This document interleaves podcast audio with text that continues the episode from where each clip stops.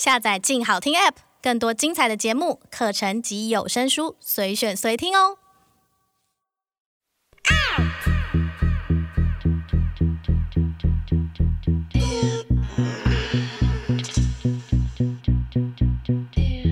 收藏之，阅读之，用耳朵阅读，聊天一个人的收藏。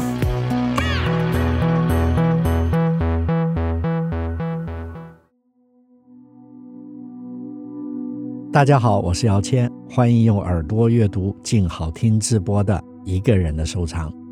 上一期啊，跟大家分享了阿凡迪的生平。那这一期呢，我想跟大家聊聊阿凡迪一个很重要的一个画的内容，就是自画像。大概在一九四五年之后，阿凡迪就一直住在爪哇岛的一个城市日惹，他为自己设计了一个房子。现在呢，已经变成了阿凡迪的个人美术馆了。在馆内呢，大概有收藏了两百五十幅的阿凡迪的作品。这个美术馆也变成日惹这个城市许多游客来访很重要参观的景点。我也去过。阿凡迪一生持续不断的作画创作，遗留了很多作品。而在他的画作里面，有一项类别是特别重要的。也是在美术馆和收藏家他们争相争取收藏的一个类型，就是他的自画像。肖像画一直存在绘画之上，是有它存在的意义的。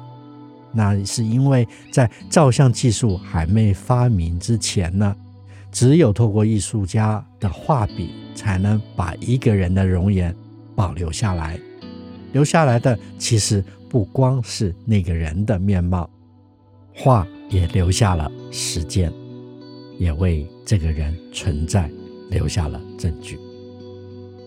然而，对艺术收藏者来说，除非画中的人是跟自己有一定的关系或有相对的意义，否则肖像画对于收藏来讲是一直是属于冷门的项目。其实，在肖像画中，艺术家的自画像。有很多层面的阅读与咀嚼空间。对于喜欢美术的人来说，就像我，一直对于艺术家的自画像充满了兴趣。许多美术馆以拥有某些重要艺术大师的自画像当作重点馆藏，因此我可以在世界各地重要美术馆看到不少艺术家的自画像。有一些艺术家甚至把自画像当作自己在创作上很重要的系列去进展。最有名的应该是荷兰黄金时期很重要的画家林布兰了。他几乎画了自己的大半生的样子，从俊美少年画到暮迟衰老。在许多美术馆和画册上，我都看过他的自画像。那是一种对时光的无情有着很深刻的对视。另外一位著名的自画像艺术家当属梵谷了。他在中年人生巨大的转变，在生命结束之前画了许多自画像，似乎也是对自己的人生悲剧，透过自画像产生有种对抗和挣扎的意识。另外还有一位我非常喜欢的艺术家，他出生在罗马尼亚，他是法裔以色列艺术家阿维佐阿吉卡。他晚年常常对着镜子，一手在画布挥洒着画笔画自己，毫不自怜的冷静描述自己苍老的过程。与其说他是一个画家，我更相信他像是一位哲学家。带着诗意从容的气度，而我收藏的阿凡迪的画作，就是阿凡迪的自画像，而且仅有一幅，得之不易。这主要原因是他的自画像一直在亚洲收藏圈里面各方争相收藏，因此价格涨得很高。另外一个方面，他画的画向来都很巨大，自画像也一样。我想。在我家挂一个老头的大画像，其实生活起来压力挺大的。很幸运的，我终于在前一阵子价格不飞涨的时候，以不太贵的价格收藏了一幅很稀有的小尺幅阿凡迪之画像。画中在混乱的画笔里隐藏着阿凡迪的小眼神，带着稀疏的头发和混乱的胡子。他兴高采烈地啃着一片红肉西瓜。画像中的阿凡迪对于自己老去的样子有着顺势而为的豁达之情，这一点我特别的服气。而透过自画像去表达自己老而不衰的那种骚动感，在画满黑色的画布之上，粗犷的绿色、橙色、黄色、红色，如漩涡般厚重的颜料，像是在挑战生命中的黑暗，象征着他还依然保留着属于灵魂的活力。他在自己老去的人生阶段，开始面对生命更本质性的问题，肉身的苍老与心灵依旧澎湃是不对称的，这是有一种带着愤怒般的孤独，而这一点也深深的打动了我。我记得看过一篇阿凡提晚年对自己的自画像的评论，他是这么形容的：当你凝视着深渊，而深渊也在凝视着你。我想在艺术收藏上，许多的阅读，更多是读到了别人在面对自己人生经历后的反思的结果。透过艺术家们、音乐家们、文学家们他们的作品，让我们在阅读里对照一些相对应的思考。我收藏阿凡迪的自画像也是这样的。其实。他的自画像并非赏心悦目，但是却能打开我面对于年老这件事情，有着更大的谦逊并容的思维。阿凡迪的自画像可以说很生动地实现了他毕生对于自我记录的传统，尤其是在他离世前的九年，他用自画像这一个习惯。来理解自我，而这些画记录了随着年龄渐长，在生理和心理上的所有转变。每一件自画像都是独一无二的。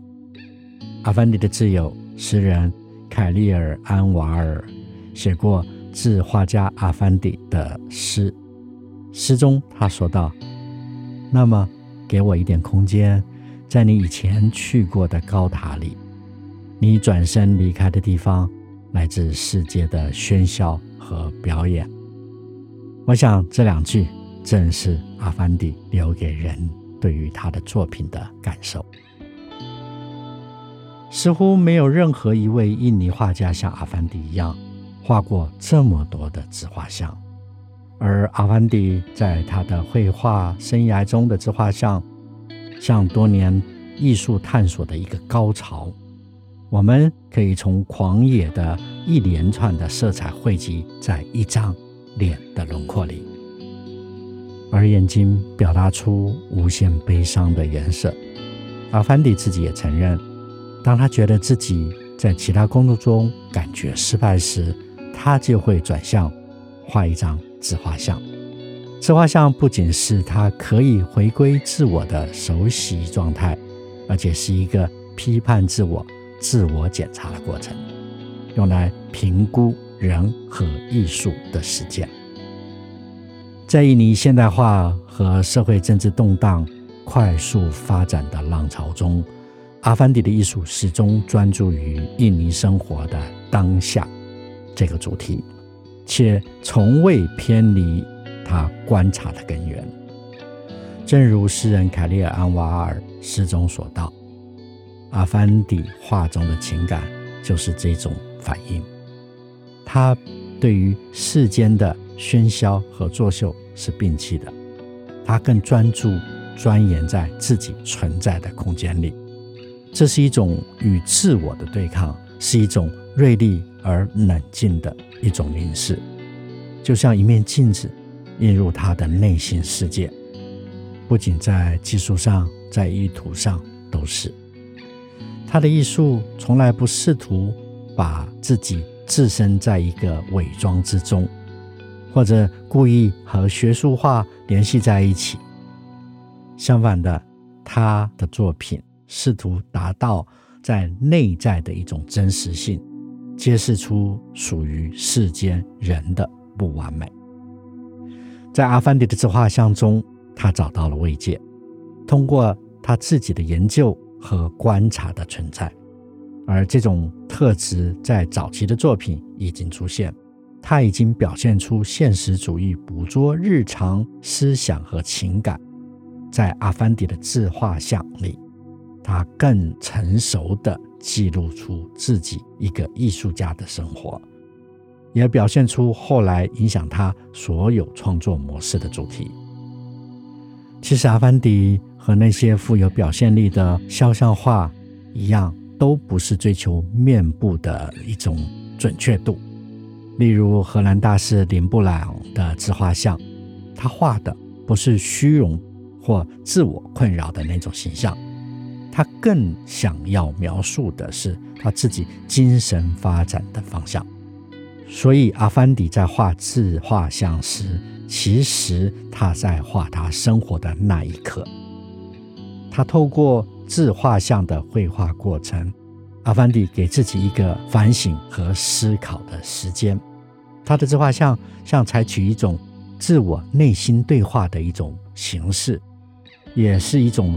很有穿透力的自我分析的一种形式，很勇敢的面对内在的自我，把自己的弱点暴露在外面。在阿凡迪绘画生涯最早的阶段，他就已经有了自画像，开始揭示了他在解剖和人物绘画的基础了。虽然那时候他还是用传统的绘画方式在描写自己。但是随着时间的进展，阿凡迪的自画像越来越倾向于表现主义风格。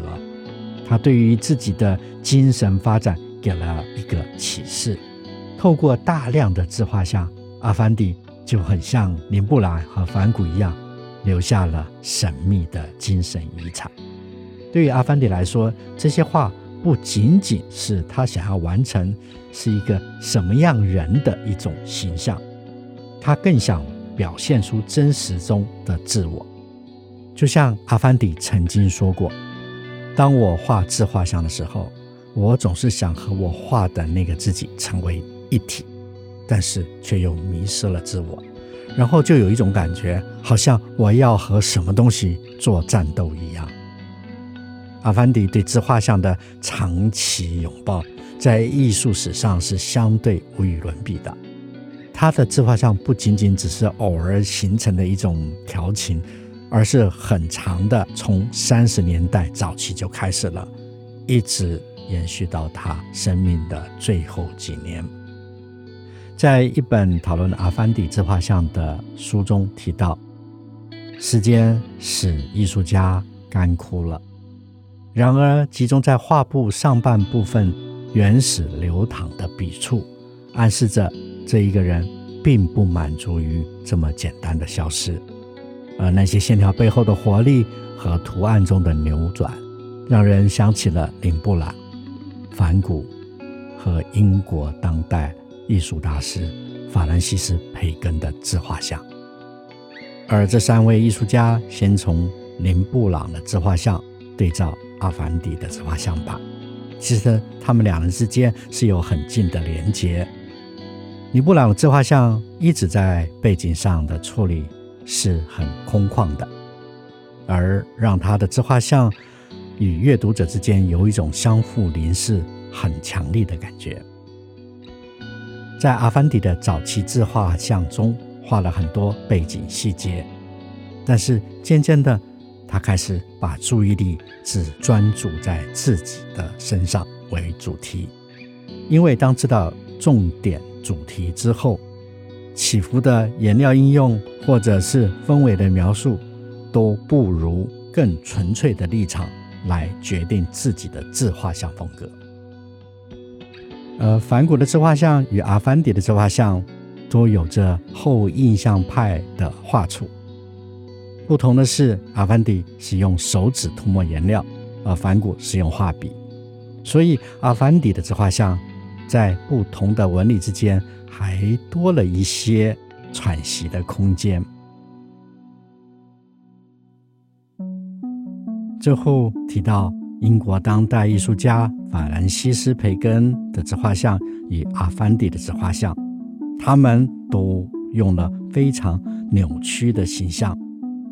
相比较，阿凡迪的扭曲是更为强烈的。他似乎有一种眼睛往后看，寻找属于自己的本质那种绘画感。在阿凡迪生平的年代，正好是印尼最混乱的时代。他经历过了二战，经历过了荷兰殖民时期，当然也经历过印尼国内政治斗争混乱。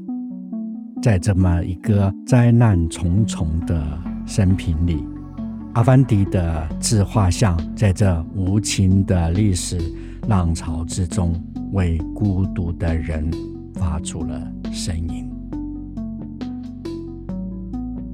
自画像，我知道的知道，是自己想象的知道，还是自己期待的知道？于是。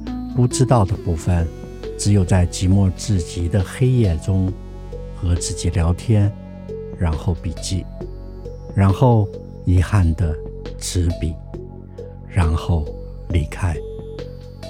这画像就这么完成了。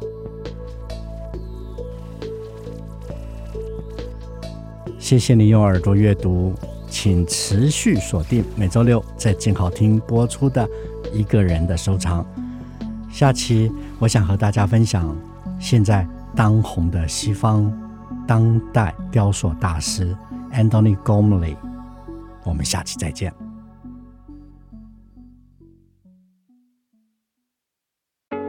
想听爱听，就在静好听。